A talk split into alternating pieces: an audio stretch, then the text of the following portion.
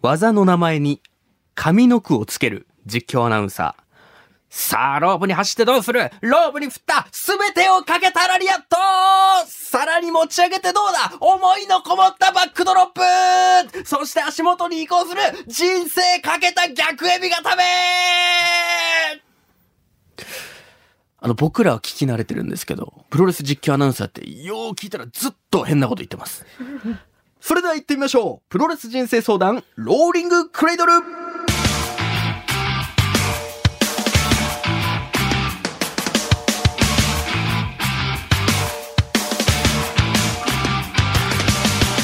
全国3000万人のプロレスファンの皆さんそしてそれ以外の皆さん福岡吉本ザ・ローリングモンキーの武蔵です。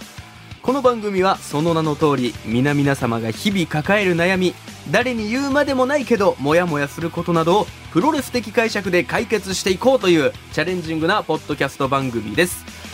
いよいよセカンドシーズンバトルライン福岡シリーズに突入しましてオープニングマッチ熱い試合を繰り広げましたけどもえー、今日の試合もさらにいいものを皆さんにお届けできるように気合入れて頑張りたいと思います。ということでこの番組もさらにいろいろチャレンジしていこうということで Twitter でしたらこれまで通り「ハッシュタグプロレス人生相談」LINE ではオープンチャットも始めました。ぜひあなたのお悩みも打ち明けちゃってください。ということで前回に引き続き悩める子羊はこちらの方です。最近漫画化されました。三沢すみやよろしくお願いします。今日の相手は本物だよ。ごめんなさい、被っちゃいました。今日の相手は。本物？本物。前回の三沢アナ。今日は手強い。どういうことですか？え？なかなかなはい悩みの、あ、その、質というか。ね種そう質がでっかいのがあるんですね。根深いよ。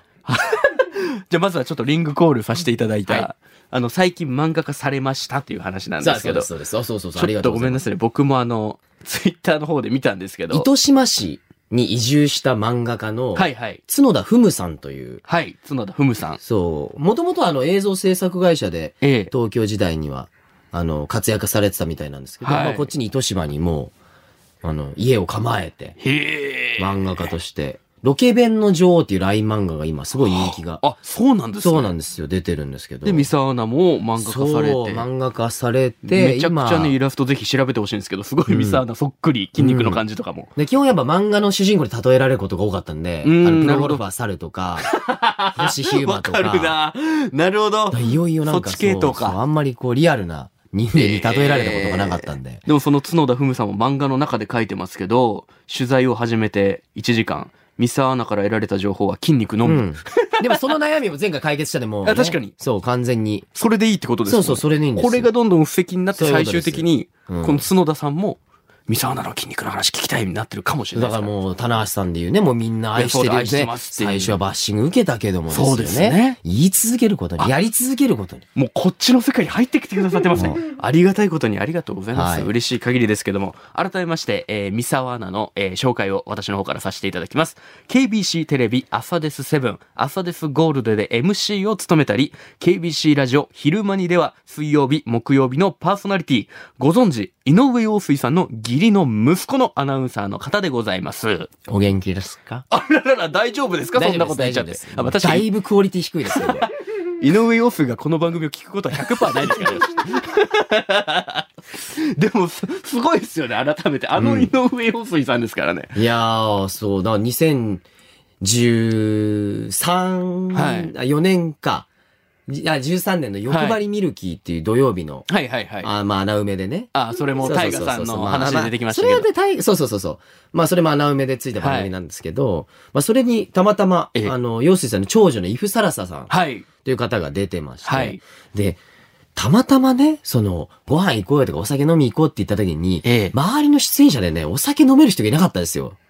ああ一人もいなかった？一人もいない、はあ。みんな結構ダメで、お酒が飲めなくて。ミサアナは飲めるってことですね。飲めたっていうか、飲め、まあ、そうです。それで強くなったっていうのもあるんでなるほど、なるほど。結構この食らいついて根性はあるっていう、あ、いいですね。そんな最後の最後まで。はいはい。まあそういうところが認められ、ええ。で、結構今日は、あの、セリさん、ギリの、まあ今のお母さんですけど、おま、ま、が来るけど大丈夫とか、はいはい。今日お父さんもいるけど大丈夫とおー。か、お兄ちゃんいるけどとか、今日妹来るけど、なるほど。っていう妹と結婚した。はあ。あの、誰もどうやって結婚したか喋るとは一言も言ってないですけど。すごい。すありがとうございます。はい逆にな、た普通に、普通に興味ありました。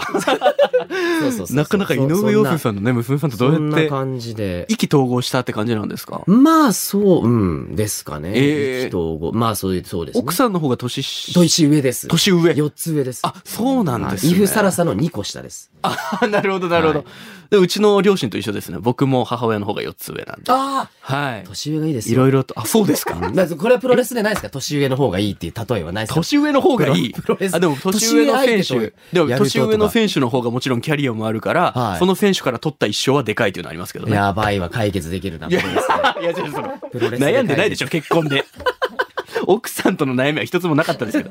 だって息子さん？あ、そうです。えっ、と、長男、長女です。男、女ですお。二人いらっしゃるんですね。すおいくつおいくつですか？7歳、4歳です。なるほど。はい。ってことはもう小学1年生そうです。上の子あ、もう2年生になる。あ、2年生。おめでと2うございます年生です。はい。だって井上陽水さんの孫がね、家にいるわけですもんね。そうですよ。すごいことですよ。孫ですよ。だってそういう話をね、その三沢アナのイメージもありますけど、はいそのパパっていう感じが、なかなか感じ取れないというか、うん。あ、言われます。だいやだけど、それはもう前回言ったでも筋肉でいいいいわけですね。パパの話なんて。パパの話を筋肉でいける。だだから筋肉でいけるというか、はいそんなパパの話をする必要ないですよね。なるほど。もう筋肉だけやっときゃもうん別にいてもいなくても、ね、その仕事に支障とかは特にないってこそうそうそう、とですもんね。そういうことです。なるほど。うんどうなんですか？ちゃんと家では、家庭的なお父さんっていうか、アウトドアのお父さんとかそういうちゃんとパパやってんのかなっていう。ああ、あのーあんまり話したくないけど、はいやってます。おー、なるほど、なるほど。ちょっと恥じらいあるんですか？話すとやっぱぶじゃあブレちゃうじゃないですか。ああ、なるほど。それがそういうの大事ですからね。うんまあ、ここなんでまだギリ言っていただいたということで。じゃあまあやってますよ。夜の、そのお風呂とかはね、はいはい寝かしつけ、まあ寝かしつけは最近、まあ一緒に寝たりとか、へえ、うんあ、ちゃんとやってるんですねそ。こはちょっと、ちょっとね、怖いなと思ったのが、それ聞いて、その息子さんとかに、はい。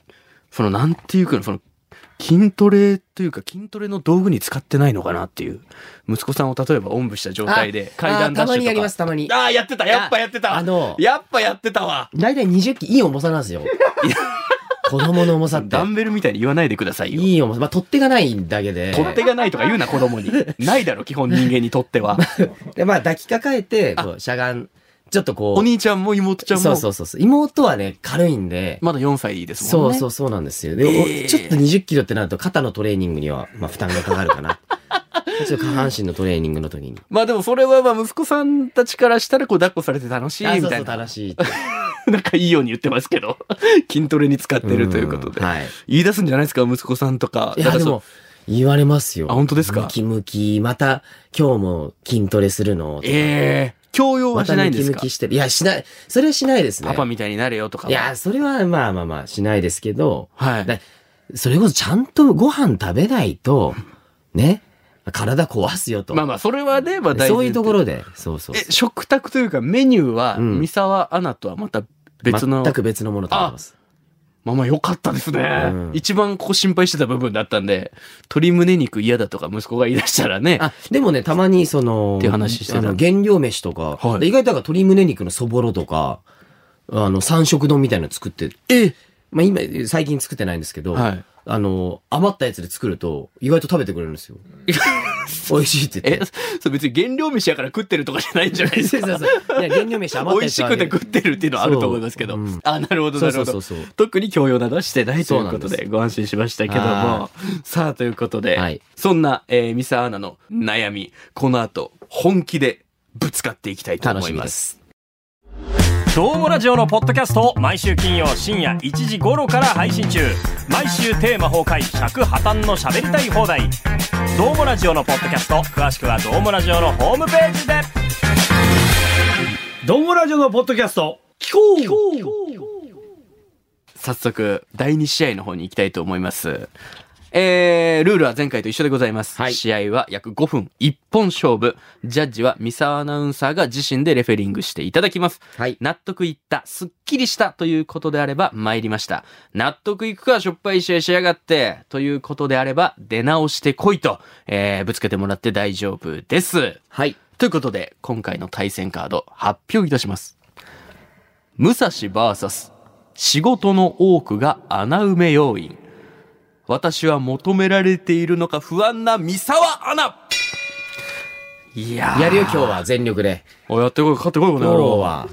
いいです思いっきりね。やっちゃうよ。臨場感一番あるかもしれないですね、確かに。これでもやっぱり思いっきり使っていく。一番でしょう。最初のねね悩み打ち明け会でもかなりすごい量の悩みが飛び交ってましたけど。一番ですね。一番ですか。う。うんーん、まあ穴埋め要因ということで、うん。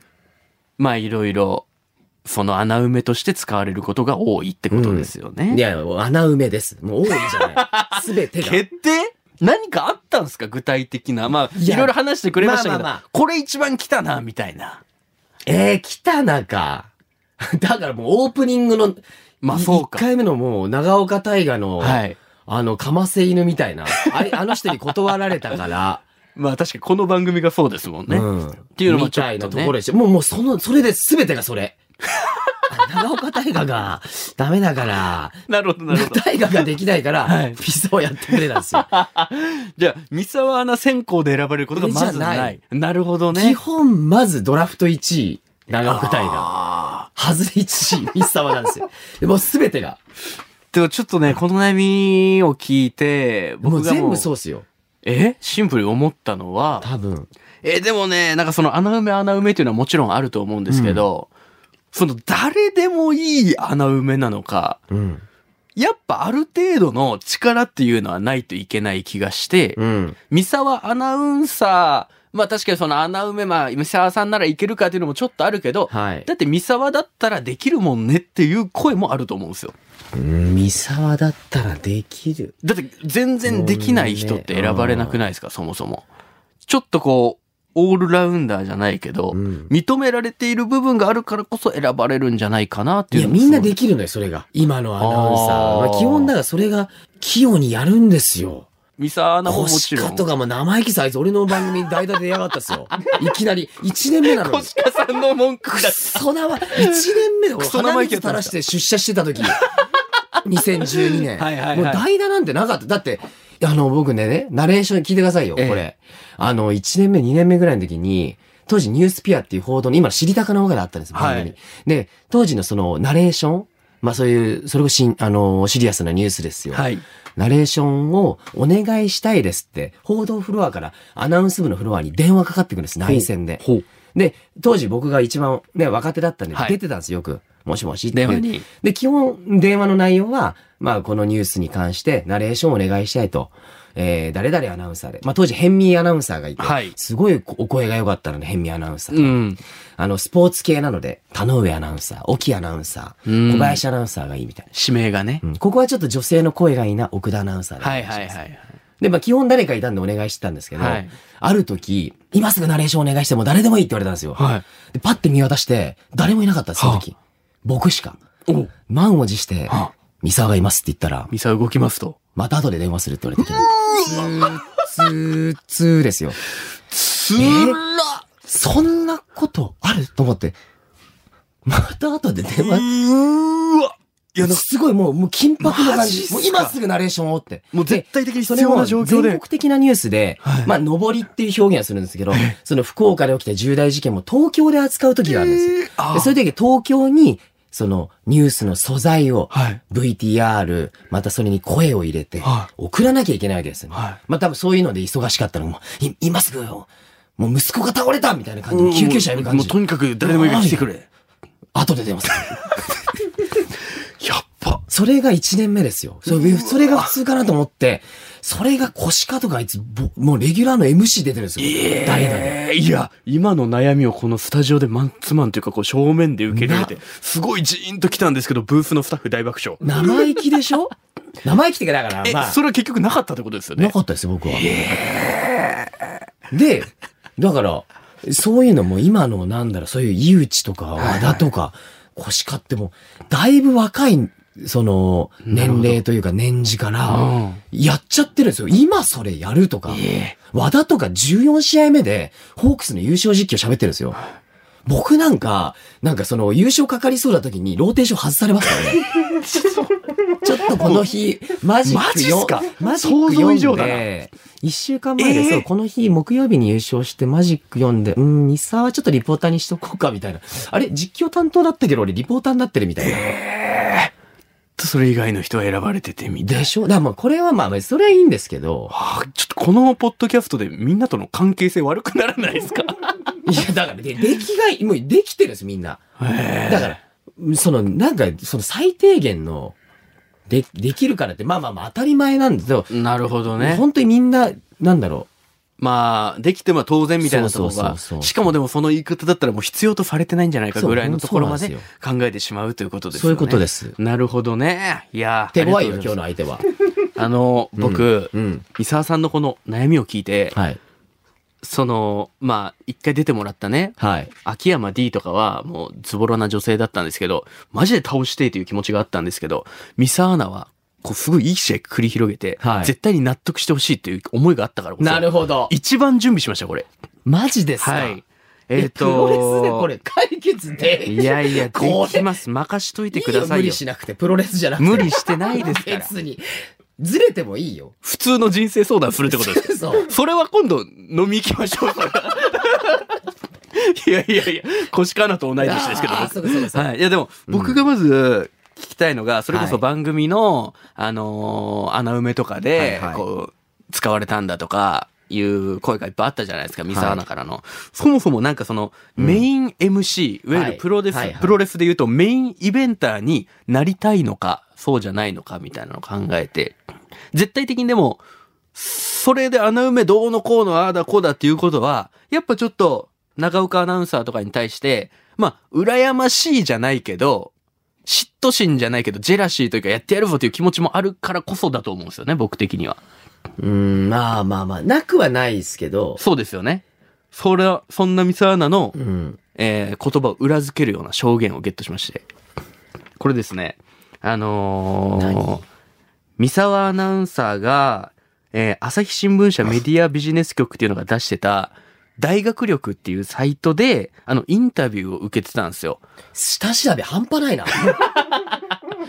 2018年とかの記事だったと思うんですけど、その話と、はいちょっと僕なりにリンクさせながら、聞いてほしい選手の話があるので、あるちょっと聞いていただきたいんですけど、その三沢アナのインタビューの話と、えー、ちょっと今回、えー、登場するプロレスラーが、えー、現在新日本プロレスのはい石井智弘という石井智弘さん。選手なんですけど、えー、まあどういう選手か先に三沢アナのために言っておきますと、えー、現在47歳でございます。はい。えー身長は170センチ。でも体重は100キロあって、身長こそないですけども、そのパワーファイトと、うんたまに急に身軽な動きを見せたり、で、試合は基本的にゴツゴツな試合をしたりという選手なんですけど、その選手をちょっとリンクさせて、はいちょ。っとね、もう作ってきたと言っても過言ではないんですけど、三沢アナウンサーがまずインタビューでどういうことを答えてたのかっていうのをはい読ませていただきますと、あの、三沢アナ野球されてたんですよね、野球してました。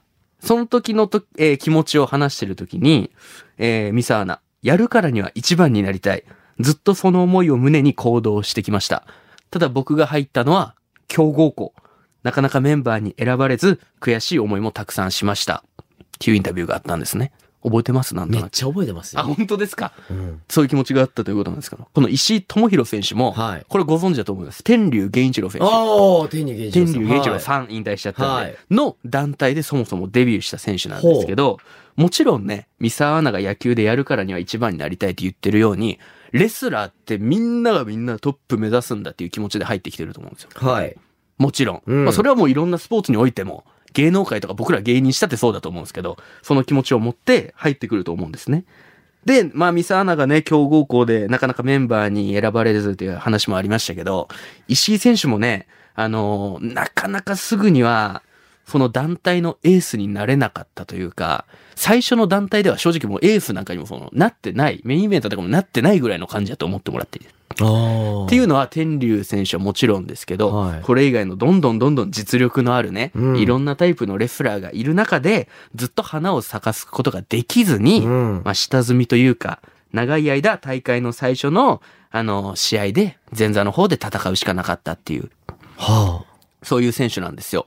で、ミサアナもインタビューで言ってたと思うんですけど、強豪校でね、そのなかなかメンバーに入れずに、はいでも練習はこうしっかり取り組んでたっていう、人一倍努力してたっていうのはあったじゃないですか。うんこの石井選手も、天竜源一郎選手が新日本プロレスとかメジャー団体に参戦するときに一緒にこうついていて付き人だったんで、新日本の選手とスパーリングしたりみたいな努力はすごいされてた選手なんですよ。はいで、まあなんかそのやる気というか、一番になってやるぞという思いはそれぞれ、三沢アナも石井選手もあったと思うんですけど、でそっからあの、野球から、えー三沢アナは離れて、はい。まあ KBC に入るわけじゃないですか。うんで、その時に、えー大人気番組、どうものね、はい。メンバーの一員となった三沢アナ、インタビューでこういう風に言ってました。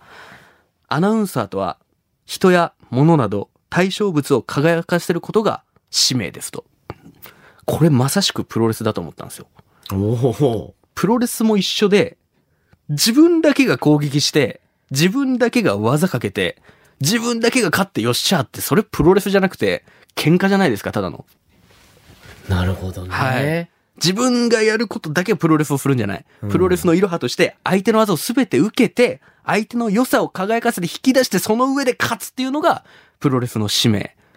で、アナウンサーの方も自分だけじゃないじゃないですか。自分が喋れるとかじゃなくて、はい。その一緒に番組出ている人、紹介するものなどをより輝かせるっていう役割あるじゃないですか、情報番組とかって。そういうのもね、その根本がプロレスとリンクしてるなというものがありまして、ああ、そうか、はいプロレスも、プロレスはそういう考え方なんですね。そうです。もうただ喧嘩で勝ってそそれだったらもうブレイキングダウンとか見てくれっていうそ話なんです。っか。はい。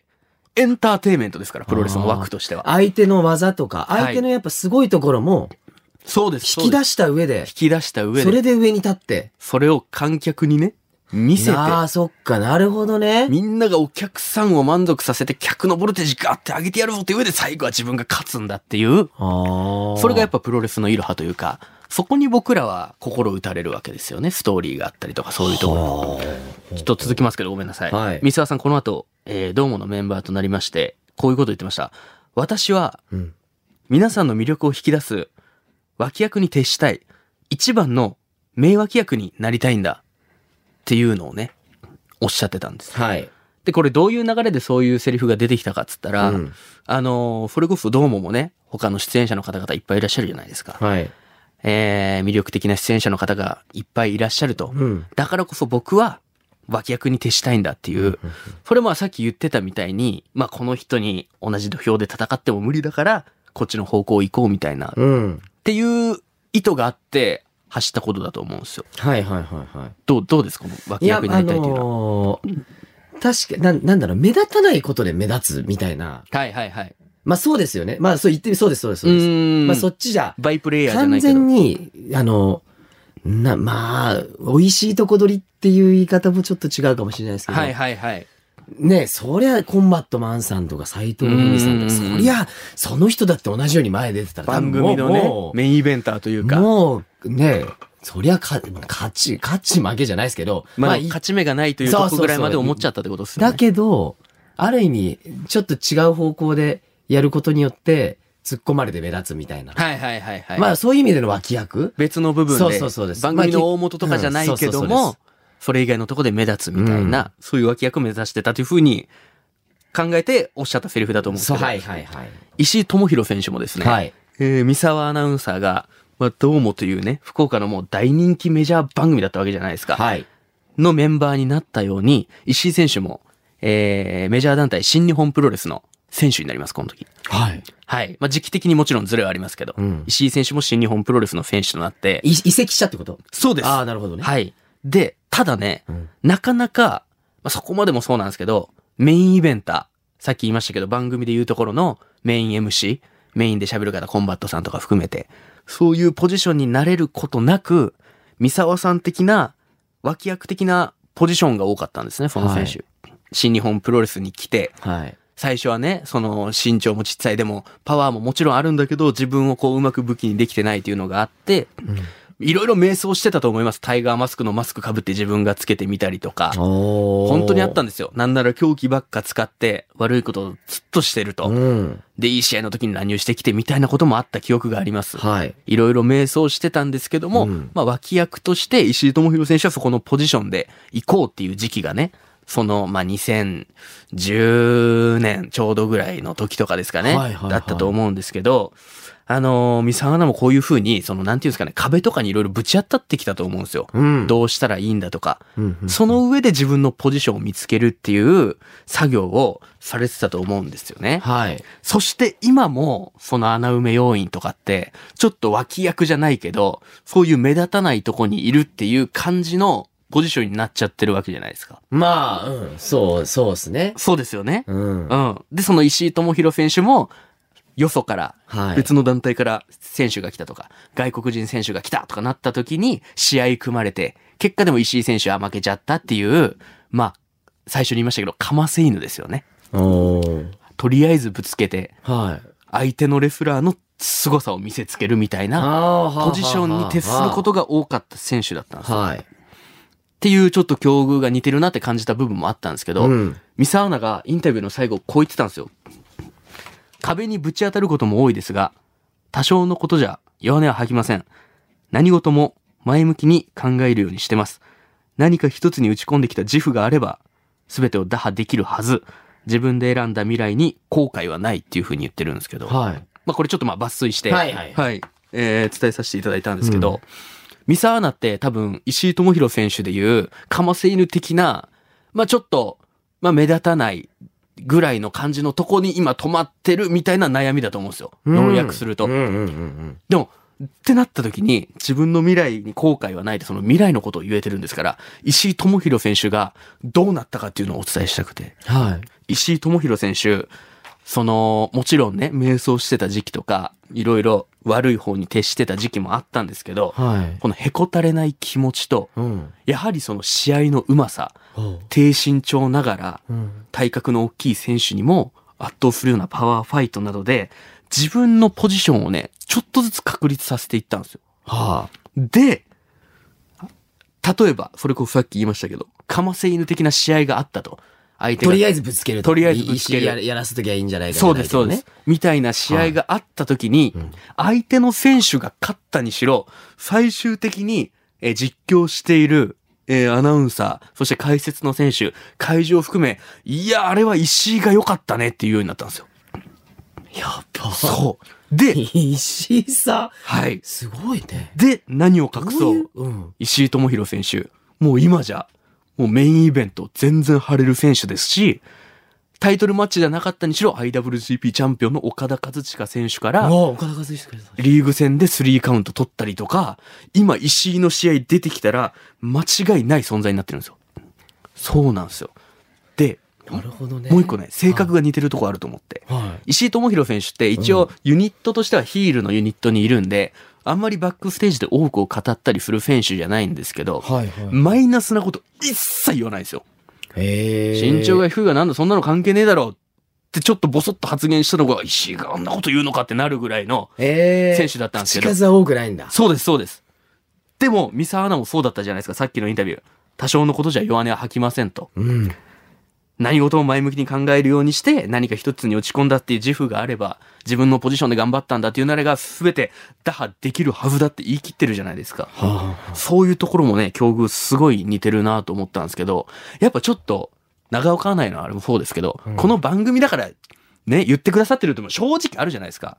あ。うん、まあまあまあま実際でも、へこたれないというか、その真の強さっていうのは、うんミサアナあると思うんですよ。あ。まあ確かにへこ、へこたれではない、確かにね。そうですよね、うん。だからこそ悩みあるのに全然なさそうって言われるとか、うん。そういうミサアナの真の強さ、めちゃくちゃ、その出てきてると思うんですよね。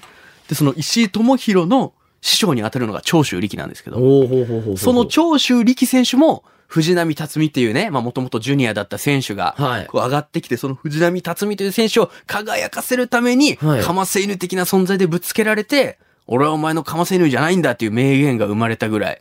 でも長州力選手ってもう革命戦士と言われるぐらい最終的にでかすぎるレスラーになったわけいや、じゃないそうですよね。うんじゃないですか。はいだから、三沢アナは、今そういう自分のポジションをしっかり分かってる上で活動してるんで、このまま自分を信じて、とにかくさっきの話もそうですけど、継続していって、ちゃんと、えー自分のポジションを築いた上で、あの仕事をこなしていけば、どんどんどんどん評価されて、人気も上がっていくっていう未来を、石井智弘が証明してるんで、絶対大丈夫だと思います。石井さんに会いたい。